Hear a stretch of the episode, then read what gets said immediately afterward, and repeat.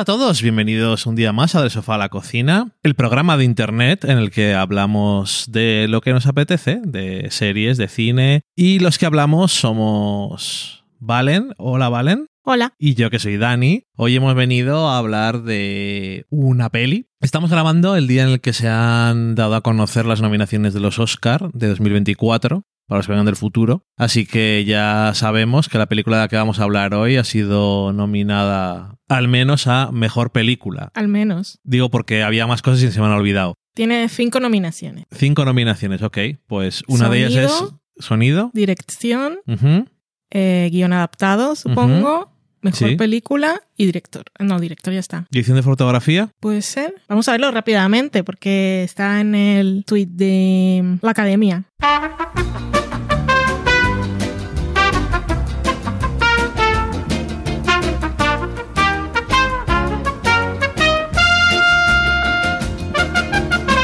Y Mejor Película Internacional sería la otra, claro. Correcto. que mm, esta película la fuimos a ver hace nada, la semana pasada, o sea que la tenemos más o menos reciente y, y ahora ya ni siquiera me acuerdo de si hemos dicho cuál era la película. La película es The Zone of Interest, la zona de interés.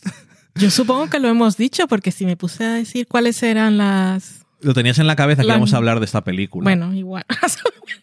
y se nos ha ido. Bueno, la película es eso, The Zone of Interest, la película del director Jonathan Glazer, que mm, es un director mm, no muy prolífico en el tema del largometraje y que suele hacer películas que tienen elementos controvertidos, por decirlo de alguna forma. No dejan indiferente a nadie, Eso como no. os dice el tópico. Eh, la única película creo que de la que hemos hablado en el podcast sería Under the Skin, que teníamos pendiente, por cierto, un revisionado tú y yo. Y luego hay otras películas como la de Bird y, y Sexy Que fue su primer largometraje. Y, mm, y nada, es director y co-guionista de la película con Martin Ami, que esto está basado en una novela Sí. Por eso lo del guion adaptado. Ya para otro día queda lo de por qué Barbie es un guion adaptado. Yo eso francamente no lo puedo entender exactamente, pero Porque whatever. viene de una propiedad intelectual. De- Es una marca registrada, yo qué sé. pero que no, lo que sea. no está basado en, en nada. A mí también me parece absurdo porque no es como esta es la vida de Barbie, Barbie en la casa, no lo sé, igual dice Barbie en la casa de muñecas, se, te- se bajaba Es que- por el tobogán. Lo comentábamos después cuando eh, Maestro, Maestro, tiene Maestro. eh, guion original. Está basado en una propiedad intelectual que es una persona. No es una propiedad intelectual. una persona y su vida. Sí. Quiero decir, entonces no es original. ya, No sé. es muy raro. Whatever, chorradas. Em, Valen, ¿cómo resumirías eh, la película, el argumento de la zona de interés? El argumento. Sí, o sea, ¿cómo sería lo de... Te voy a decir, ¿y de qué va esa película? ¿Por qué no lees la sinopsis oficial? A ver, que es la- más interesante. La que ve aquí en IMDB es... Sí, porque es súper cortita. El comandante de Auschwitz, Rudolf Hoss, y su esposa Hedwig se esfuerzan por construir una vida de ensueño para su familia en una casa y un jardín junto al campo. Junto al campo. Que además está muy bien que pone junto al campo. Es un poco Que así general. la película es, es como un, un anuncio de idealista. Te vendería esa casa con vistas al campo. Al principio dice, bueno, no es muy grande, tampoco, pero bueno, es lo que hay. Nos gusta porque tiene mucho espacio para hacer el jardín y si te gusta tener espacios abiertos para el, ver- el verano está muy bien, tienes piscina, Es correcto. tienes acceso al río, o sea, yo creo que es una propiedad que tiene, está en una zona pues estupenda, En auge. en auge. Eso es.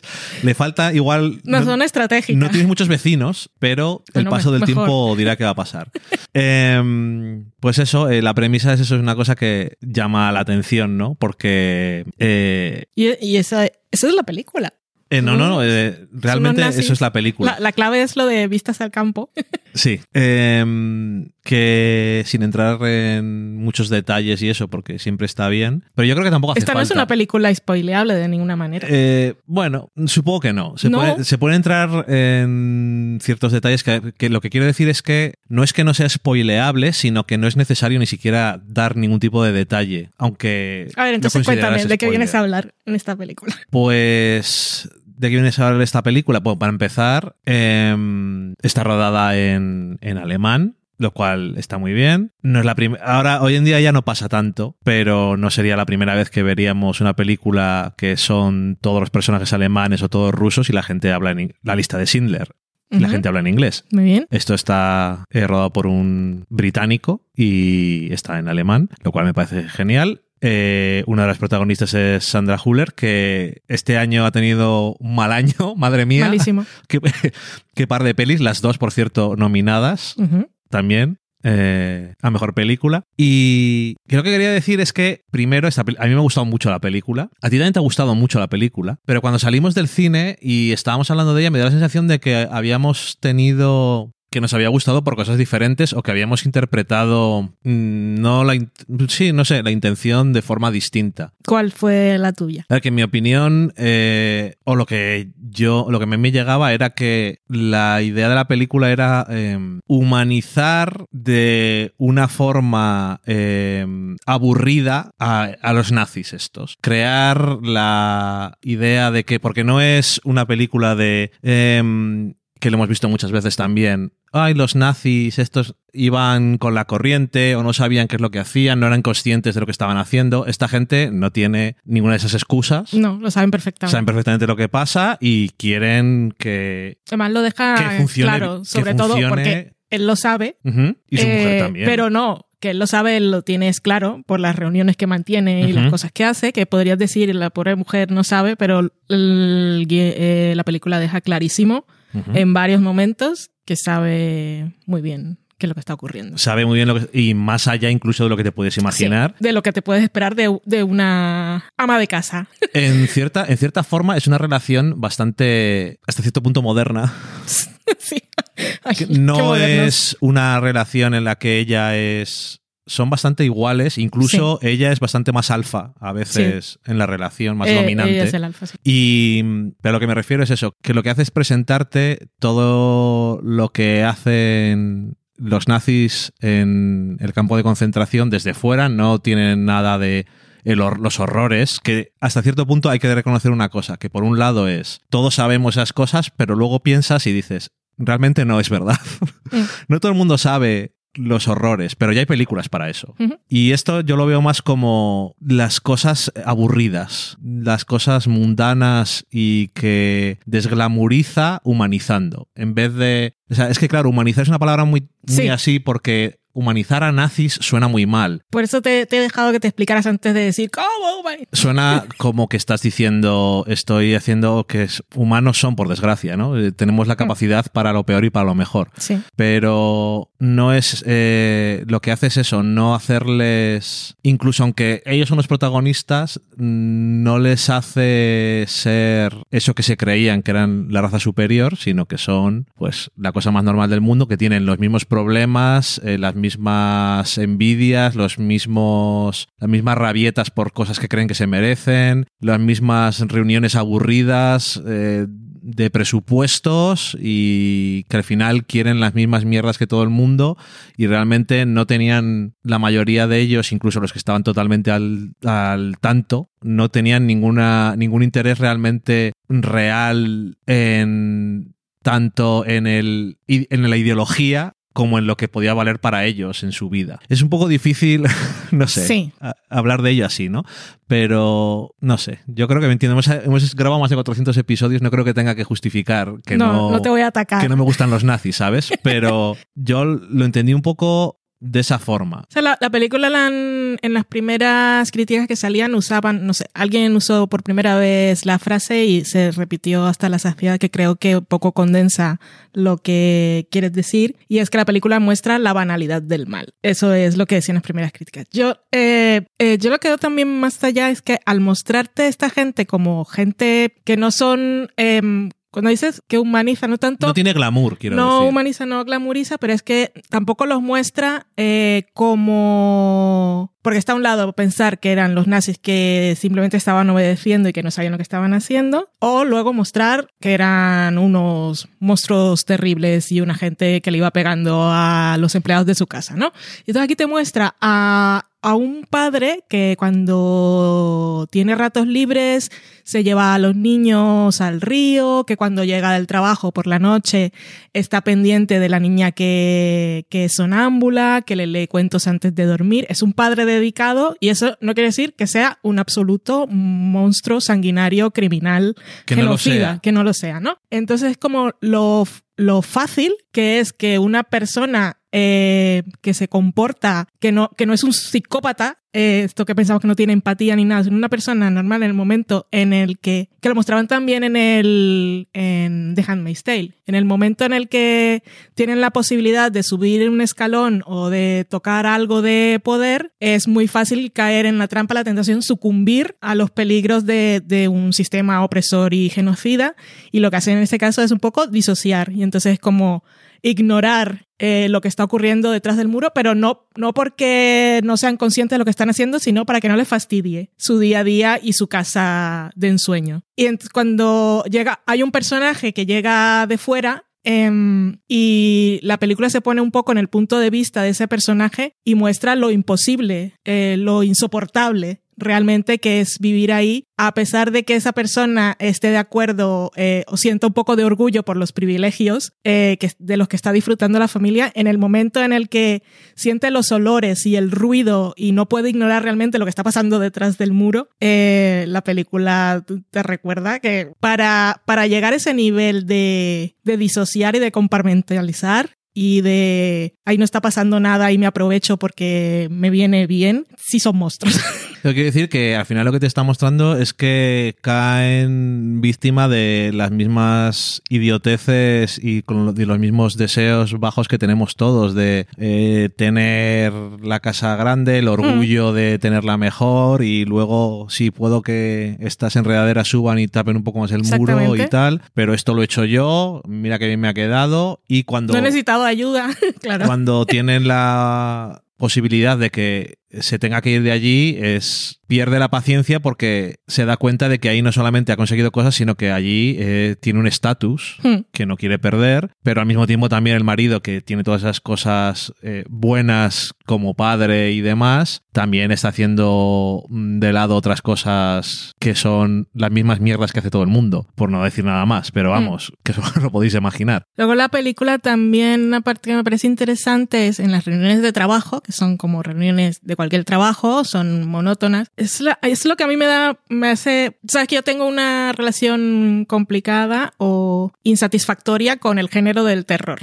y lo que es las convenciones de, del terror no me asusta. En cambio, este tipo de películas a mí sí me dan un miedo más... mm, Pero la frialdad de la burocracia. No, no, la, no la de- película en general a mí me da mucho miedo todo lo que ocurre. Pero sobre, sobre todo esa esa escena a mí me dio mucho miedo porque es que pasa en la vida real. Cuando eh, desde mm, el gobierno que esté al mando en, en ciertos lugares en los que hay conflicto, incluso aquí mismo te voy a poner un ejemplo, em, y luego eso se traslada a la prensa, lo de crear como una retórica de lo abstracto, de ponerle unos nombres, unas siglas a las cosas, a, a las personas digo, y de esa manera deshumanizarlas y entonces al final se crea esa, esa distancia, esa frialdad que es lo que les pasa a la gente de esta película con lo que pasa detrás del muro. No estoy viendo a esas personas y entonces no las considero personas y no me afectan, ¿no? Como por ejemplo cuando aquí con todo el problema que hay con que los llaman los menas. Y entonces llamar menas, que son menores eh, extranjeros sin acompañante, o sea, son unos niños huérfanos y abandonados y niños. Pero cuando los llamas menas, eh, ya, le,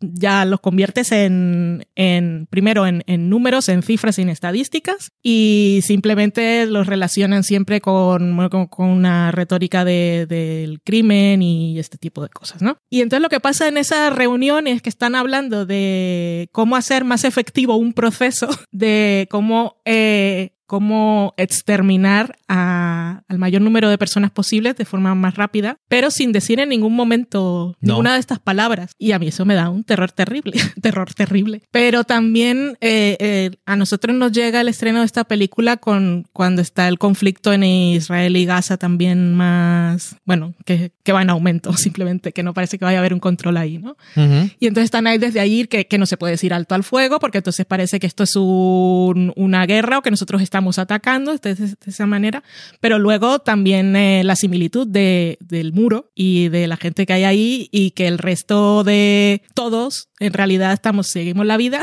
y es como que lo que está pasando Bueno. ahí no está cerca, no lo veo, no lo huelo, no escucho.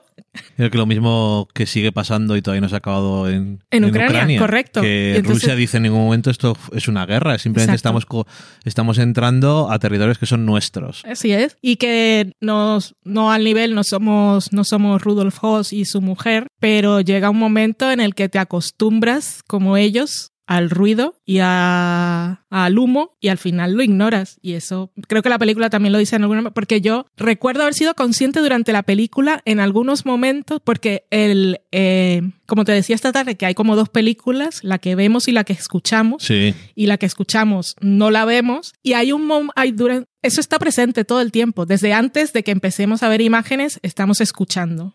¿no? y, hasta el punto de que te piensas que le va a pasar algo, algo al proyector. Y hay un momento que yo fui consciente durante la película que había dejado de oír. O sea mi cerebro dijo has dejado de oír realmente ha dejado de sonar ya no hay sonido. Y sí había sonido y me había acostumbrado. Y eso me pareció bastante A ver, elocuente. Eh, a veces hay Oscars, premios Oscar que eh, se nominan o que se dan, que la gente que no trabaja que no trabajamos directamente en ciertos departamentos, pues no sabemos igual apreciarlo, porque a lo mejor edición, o sea, el montaje, sí. sí sabemos, más o menos podemos entender por qué una película ha sido Mm. nominada, pero a veces el diseño de, de producción o el, o el sonido el, o la mezcla de sonido y todas esas cosas, no sabemos a veces ni qué diferencia hay entre una cosa y la otra. Mm. Pero desde luego, en el apartado sonoro, esta película es totalmente importante. sí ese Oscar es. Y es muy curioso lo que dices tú, porque para hacer que te fijes en el sonido de una forma que casi parece como un truco de magia, empieza la película con una pantalla negra y sonido. Hmm. Entonces, de alguna forma, está haciendo que te estés centrando en el sonido Sí. para que te des cuenta de que durante toda la película el sonido te está contando otra historia diferente. Y estás, están pasando las cosas más mundanas en esta familia y oyes de fondo si te fijas o si no te fijas y te has acostumbrado sí igual que esa familia al sonido que tienes de fondo, disparos, eh, el tren que va, los trenes que van llegando, los gritos de gente. la- el fuego, chimonea, cosas quemándose. Es que es O sea- muy sutil también a veces y es que es como, ¡ah, no! Eh, A veces, por ejemplo, eh, las llegadas de trenes que sabemos qué es lo que hay en esos trenes, Sí. Pero me acuerdo además de un plano en la película, creo que están en el patio, pero sería la parte, el, si la divides en 10, Sí. horizontalmente, la parte de Sí, más sí, arriba, el décimo superior de la pantalla, tie- ves el humo del tren llegando, pero nada más. Sí, sí, sí, sí. Es todo como. Está pasando de fondo tan literalmente para la familia como para el espectador. Mm. Y de alguna forma, sí, si en algún momento dices, ah, ya han dejado de poner tiros y cosas, y dices, ah, no, que sí que sigue estando ahí, es una cosa muy chunga que ha conseguido que Sí. se te olvide. Luego, en medio de la película, también tiene un momento en el que de repente la pantalla se pone roja Sí. y también hay sonidos. Eh, eso, claro, no sé si es música o es sonido. Es, esa es música original, pero está hecha a partir de... Sí, eh, lo que parece. tragedia. Pero, o sea, parece que está hecha eh, por alguien que está en un psiquiátrico o algo así, porque te pones bastante nervioso. Cumple su objetivo. Desde, Desde luego, sin duda. Eh, no sé, yo sin duda diría que esta película es algo que hay que experimentar. No es larga, lo No. cual te decía también el otro día. Últimamente las películas son muy largas Mm. y esta película la puedes hacer muy larga, si quieres. Sí. La puedes hacer el doble, si te apetece. Pero yo creo que con muy buen ojo, Jonathan Glazer no lo ha hecho, porque no es una película dinámica, No. con una super trama ni nada. Se trata de otra cosa y estar 100 minutos eh, es lo que... También ahora, mientras estabas hablando, estaba pensando que ese, con lo que estabas diciendo, que ese ritmo monótono que, que no la podrías hacer más larga porque al final igual te aburres, Es porque correcto. tampoco están pasando muchas cosas, es también eh, una forma de decir cómo la gente se acostumbra. Ajá, Eso es. Poco a o sea, poco. la película tiene, al final tiene un montón de capas, es bastante interesante. Sí, es Luego que... había leído y me gustaría cuando no, no iré otra vez al, al cine porque lo, lo pasé mal en la película, pero cuando llegue streaming a verla, porque había leído una entrevista con Jonathan Glazer y dice que tenía un montón de cámaras fijas, como si fuera Gran Hermano. Mm. O sea que en, en ningún momento hay ningún, obviamente no hay zoom ni traveling, ese tipo de cosas, la cámara es estática siempre, pero tampoco hay primeros planos. Que él quería también mantener esa distancia de todos los personajes y que para ellos al principio era muy raro, pero que después sentían un poco que era como si fuera una obra de teatro y como si realmente fuera un documental que estuviera capturando el, el día a día. Por eso, em, cuando leí eso, yo no fui consciente de que hubiera esas cámaras fijas, pero sí me acuerdo, por ejemplo, de la secuencia que se repite muchas veces de, de cuando llega Rudolf Hoss a casa y comienza a apagar todas las luces. Siempre son los mismos encuadres. Que en el fondo, si lo piensas, si vas a hacer una película eh, con este tipo de sensibilidad en cuanto a movimiento de cámara, es decir, ninguno, eh, si puedes tener suficiente tiempo de preproducción y las ideas claras y el escenario en el que vas a grabar, Sí, es que se lo construyeron parece muy útil. a imagen y semejanza de la casa que existe. O sea, Rudolf Hoss fue... Sí, está, está basada en un libro, pero que está basada en No, hechos no, no, reales. pero es que el libro, por lo que he leído, no he entrado en más detalles, pero he buscado sinopsis largas y el libro, el libro para empezar no usa los nombres reales Ujú. y luego lo que construye ahí es como una historia, un romance de, de un oficial o lo que sea de la CSS que se enamora de la mujer del comandante de Auschwitz y se escriben por cartas y entonces supongo que en el libro hacen mención a que la casa estaba al lado del campo en algún momento en la sinopsis no lo dicen pero tienen otros nombres ya se llama Hanadol pero dicen que es el comandante de Auschwitz. O sea, y que lo que final- hizo Jonathan Glazer yo creo fue coger la es que no sé si lo- la casa en, en la, la ubicación estratégica de la casa tiene tanta tiene relevancia en el libro o no. O sea no lo he podido encontrar lo he buscado durante un rato después he pasado a otra cosa porque la vida pero ahí no encontré nada pero él lo que hace o sea él no coge nada de lo que yo leí en esa sinopsis es simplemente le, le da su nombre real y te muestra este este señor fue el comandante responsable de la muerte de ya lo buscas tú después porque tampoco te voy a dar más explicaciones ni te digo qué pasó con él al final eso ya lo buscas tú pero este hombre vivía tranquilamente con su familia y ahí con separado por un muro Es que supongo que es una cosa, es una cosa gente. que Auschwitz es el campo de concentración más conocido de los Sí. muchísimos que hay eh, en la, de la Alemania nazi, pero realmente a lo mejor nunca nos habíamos planteado que el señor que era responsable de aquel lugar vivía allí al lado, con su Sí. familia. Es una cosa que a lo mejor, que por qué coño vas a pensarlo también, es que no sé. Pero la casa todavía existe y estaba literal, eh, creo que decía que está, eh, el muro está a 100 metros o algo así de, del primer crematorio, pero que está, lo separa, un muro de- del campo. Pues ya está. Y además la eligió porque cuando comenzaron, escogieron el sitio, es, era realmente una zona de interés. Igual era el nombre. Es que no sé, tengo que buscar una entrevista en la que diga por qué pagar los derechos de, de esta novela para contar una historia A en la que no a lo usaban los mejor nombres. tiene detalles de la de la cotidianidad o algún tema de la trama que dijeron los productores, pues mira, Ya, pero es que, es que no lo sé. Igual le gustó el nombre, igual fue ahí la primera vez que lo leyó y quiso respetar algo, porque después por lo que leo todo lo todo lo de mm, eh, intim- intimidad, pero todos los había registros en sus informes y de la vida. Incluso encontraron, fueron a visitar la casa tal como está ahora, que la han mantenido bastante igual, pero luego tenían eh, copias de, tenían copias, no, tenían los planos de cómo estaba la casa antes y las reformas que hicieron cuando se mudaron ellos para hacerlas más a, su gusto. Eh, y todos los jardines que, que dice la mujer que lo hizo ella solica.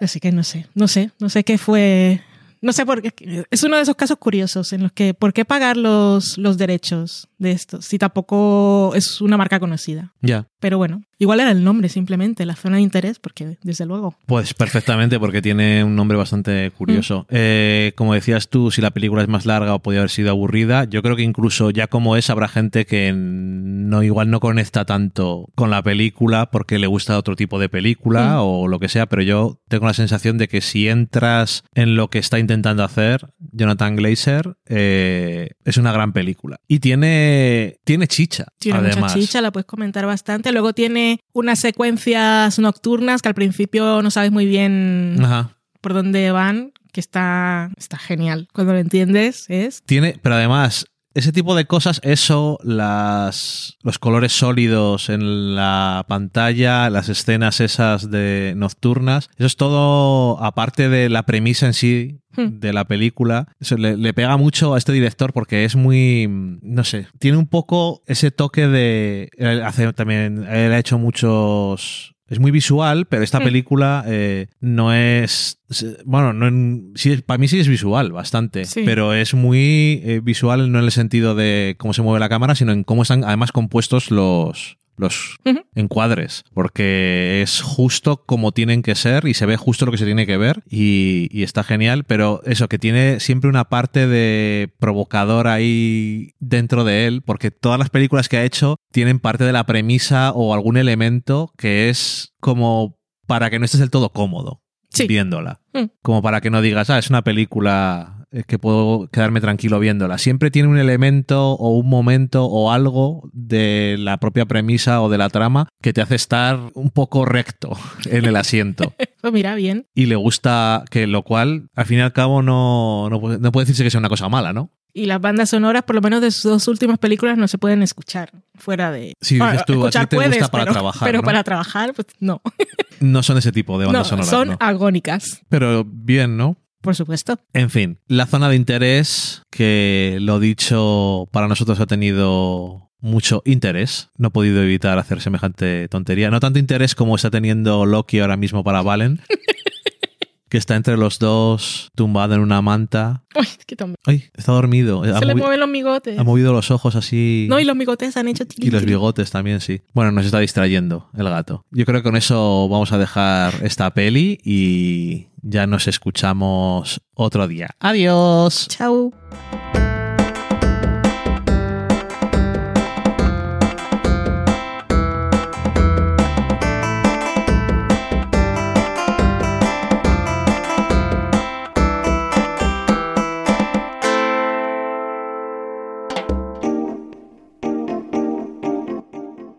Acabáis de saborear un programa del podcast Del sofá a la cocina. Para prepararlo hemos usado los siguientes ingredientes. Un Dani, una Valen y una licencia Creative Commons, reconocimiento no comercial compartir igual. Cuando tenemos los ingredientes, los picamos muy finos, los dejamos pochando en una sartén y cuando estén caramelizados, los mezclamos con la licencia Creative Commons, que, cuidado, no admite uso comercial de la obra original ni derivadas, que se tienen que distribuir con la misma licencia que la original, siempre citando a los creadores. Después de 10 minutos, condimentamos la mezcla con iTunes, iBooks, Twitter y un poco de Facebook. Si no encontráis las adecuadas en el mercado, buscad el nombre del blog. A continuación, introducimos en el horno y, después de 30 minutos, lo servimos aderezado con música distribuida con licencia Creative Commons a través de Jamendo. Al final del post correspondiente vienen especificadas concretamente. Si tenéis alguna duda con respecto a la receta o a cualquier otra cosa, podéis preguntarnos a través del correo electrónico del sofá a la cocina Buen apetito.